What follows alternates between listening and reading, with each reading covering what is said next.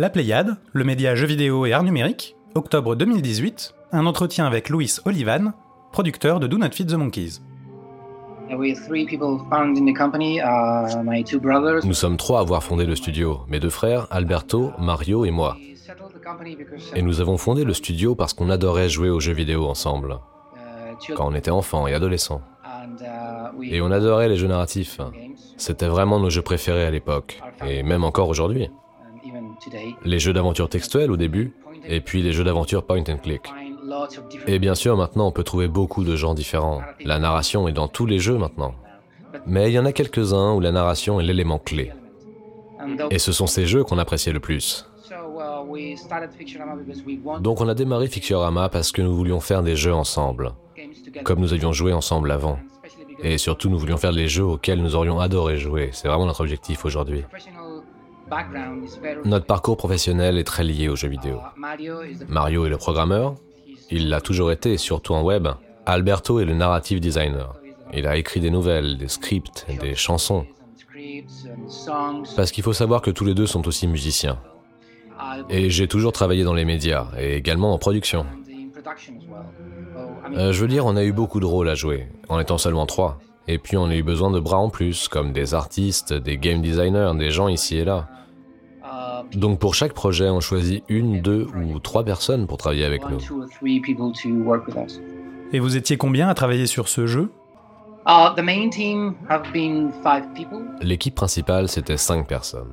Un artiste, un programmeur bien évidemment, un narrative designer, qui était aussi game designer, et puis un deuxième game designer, et moi-même en tant que producteur et RP.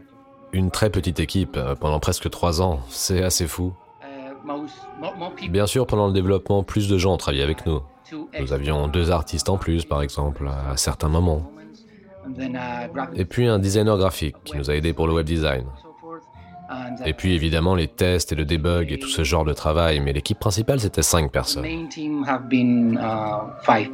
Qu'est-ce qui vous a donné envie de parler de vidéosurveillance? Pour être honnête, au début on voulait faire un jeu dans lequel la mécanique principale c'était d'observer d'autres gens. On lisait un roman dans lequel le protagoniste observait ses voisins qui vivaient en face de chez lui. Et il y avait ce gars qui avait l'habitude de danser tout seul de temps en temps. Donc le protagoniste commence à se demander pourquoi ce gars fait, mais qu'est-ce qu'il fait à danser tout seul? Peut-être qu'il pense au passé qu'il a eu avec sa copine ou son copain et qu'ils avaient l'habitude de danser ensemble. Ou peut-être qu'il revient de son cours de danse et qu'il s'entraîne. Et on a pensé que ce serait vraiment cool de faire un jeu dont la mécanique principale serait d'observer les gens et de se demander quelles sont leurs vies. On a commencé à chercher des références. Évidemment, la première qu'on a trouvée, c'était Fenêtre sur courant. Vraiment le principal produit culturel. Et c'était parfait. On a commencé à travailler sur un jeu avec une approche très similaire, mais on a rencontré beaucoup de contraintes. Par exemple, les gens qu'on voit par la fenêtre vivent ou peuvent vivre un nombre très limité de types d'histoires, comme des histoires qui arrivent dans le salon ou dans la chambre ou dans la cuisine, etc. Et on voulait raconter beaucoup de types d'histoires différents. Et les gens qui habitent en face, il y en a peut-être quoi 8, 10, 12 Et on voulait raconter des tas d'histoires. On a dû chercher une autre approche. Et à cette époque, on a trouvé un site web qui s'appelle insecam.org comme caméra non sécurisée. Et quand on a trouvé ce site, c'était c'était plutôt terrifiant. Et on s'est dit, mais oh mon dieu, c'est ça l'approche, on doit faire un jeu inspiré de ce genre de site. Parce que ce n'est pas le seul, il y en a plusieurs. Et on a pensé que quelqu'un devait faire un jeu inspiré de ce site. Et donc on a décidé que ce serait nous. D'ailleurs, quelles sont vos références vidéoludiques? Notre référence numéro une, c'est Papers, Please. Nous pensons que c'est une sorte de jeu décisif. C'est un jeu qui a soudainement ouvert un nouveau monde de jeux vidéo. On peut construire un monde à partir de toutes sortes d'expériences, y compris à partir des plus ennuyeuses, comme prendre des passeports. Et pour nous, c'était l'un des premiers jeux dans lequel la narration et les mécaniques étaient si étroitement liées qu'elles étaient inséparables. Ce que je veux dire, c'est chaque mécanique du jeu est reliée à l'histoire. Et c'est ce qu'on a essayé de réussir avec Do Not Feed the Monkeys. Qu'on ne puisse pas séparer les deux. Et puis Her Story, par exemple. En fait, on a découvert Her Story après avoir travaillé sur Do Not Feed the Monkeys. Mais les deux jeux partagent ce principe d'enquête à partir de petits fragments d'informations et il faut se triturer le cerveau pour comprendre ce qu'on découvre. Et c'est marrant, mais on a travaillé pendant 6 ou 8 mois sur The Not Feed the Monkeys. Et on a trouvé deux jeux avec le même principe, c'était Orwell et Beholder. Beholder, en fait, c'est un jeu publié par Alawar Premium, qui est l'éditeur qui va publier Do Not Feed the Monkeys. Et les trois jeux partagent ce principe d'observer les gens, de surveillance, ce monde de fou dans lequel on vit. Do Not Feed the Monkeys l'aborde de façon plus cynique, plus comique, mais c'est marrant qu'à travers le monde, trois petites équipes aient travaillé sur trois projets qui se ressemblent autant. Mais on ne fait pas que regarder des caméras, on fait surtout beaucoup de choix pendant le jeu. On voulait donner aux joueurs cette liberté d'approcher le jeu comme ils l'entendent. Vous pouvez vous concentrer sur l'histoire ou sur la gestion des ressources, vous pouvez nourrir les singes ou ne pas les nourrir. Aider les gens, les blesser, les faire chanter, beaucoup de choses différentes. En fait, nous voulions faire un jeu qui aurait une grande rejouabilité. Pas seulement parce que vous devez jouer plusieurs parties avant d'avoir vu chacune des cages et chacun des personnages, mais aussi parce que vous pouvez prendre des décisions différentes dans chaque partie et en découvrir toutes les conséquences. Il faut vraiment avoir passé beaucoup de temps dans le jeu pour pouvoir dire que vous avez tout vu et fait tout ce qui était possible à faire. Nous savons aussi que c'est le genre de jeu où vous allez peut-être jouer une première fois comme un essai, Genre, ok, je vais essayer, je vais apprendre à y jouer, je vais voir ce qu'il s'y passe, je vais me faire une idée du jeu. Et puis je vais faire une seconde partie dans laquelle je me dis, ah, ok, là je vais jouer pour de vrai. On joue à beaucoup de jeux de cette façon, et je pense que c'est une approche très fun. La première fois, vous jouez pour apprendre, et la seconde, là, vous jouez pour de vrai. Par ailleurs, la musique est très travaillée et le design sonore est très précis. Dans Dead Synchronicity, nous avions écrit la musique. Enfin, mon, frère Alberto a écrit la musique et puis son groupe Kowalski l'a enregistré parce que c'était très émotionnel et très lié à l'intrigue, comme une bande originale traditionnelle. Et dans Not Fit de Monkeys, nous voulions plutôt créer une sorte d'humeur avec la musique. La musique est un élément de la narration, et juste en écoutant la musique, vous pouvez déterminer dans quel genre de voisinage votre personnage vit. Beaucoup de différentes influences, beaucoup d'origines différentes, Bien sûr, il y a de la musique la journée, pas la nuit. Et puis vous voyez ce personnage, une espèce d'agent secret qui vient déguisé. Et là, la musique change.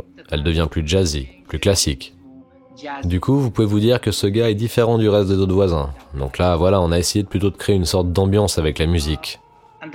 Quant au design sonore, dans ce jeu, le son est vraiment important pour comprendre les mécaniques. Par exemple, vous comprenez que quelque chose est en train de se passer dans une cage parce que vous entendez un petit ping. Et vous vous dites, oh, je vais aller voir ce qui se passe là, il doit se passer quelque chose.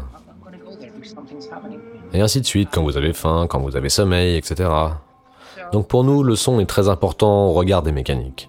Et c'est quelque chose qu'on a essayé dans ce jeu pour la toute première fois.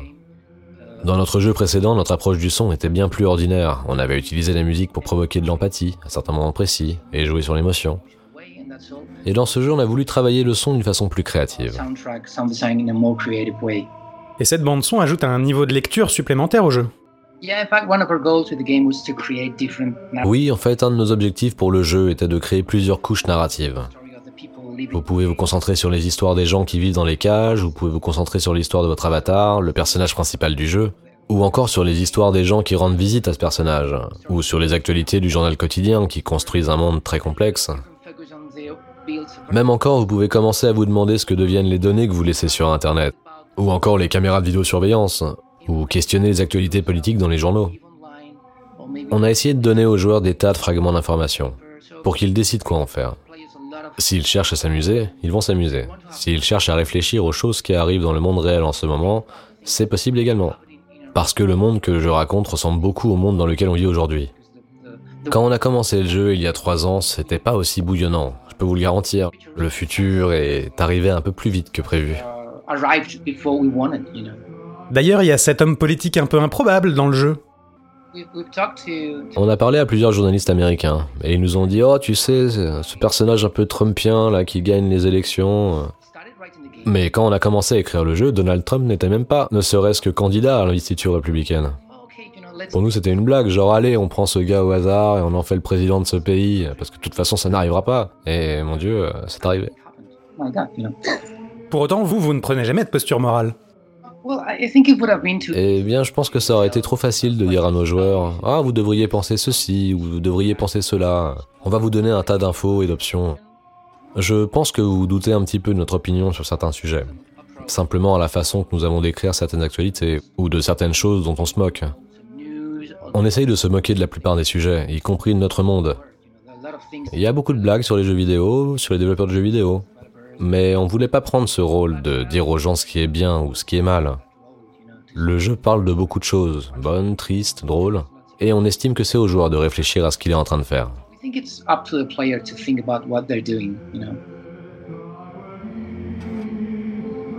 Do Not Feed the Monkeys est disponible sur PC, Mac, PlayStation, Xbox, Switch et Android. Merci à Louis Sullivan pour sa disponibilité ainsi qu'à Thibaut pour les doublages. Cet entretien a été réalisé dans le cadre de l'épisode 18 de notre podcast que vous pouvez retrouver ainsi que toutes nos autres interviews sur notre site lapléiade.fr.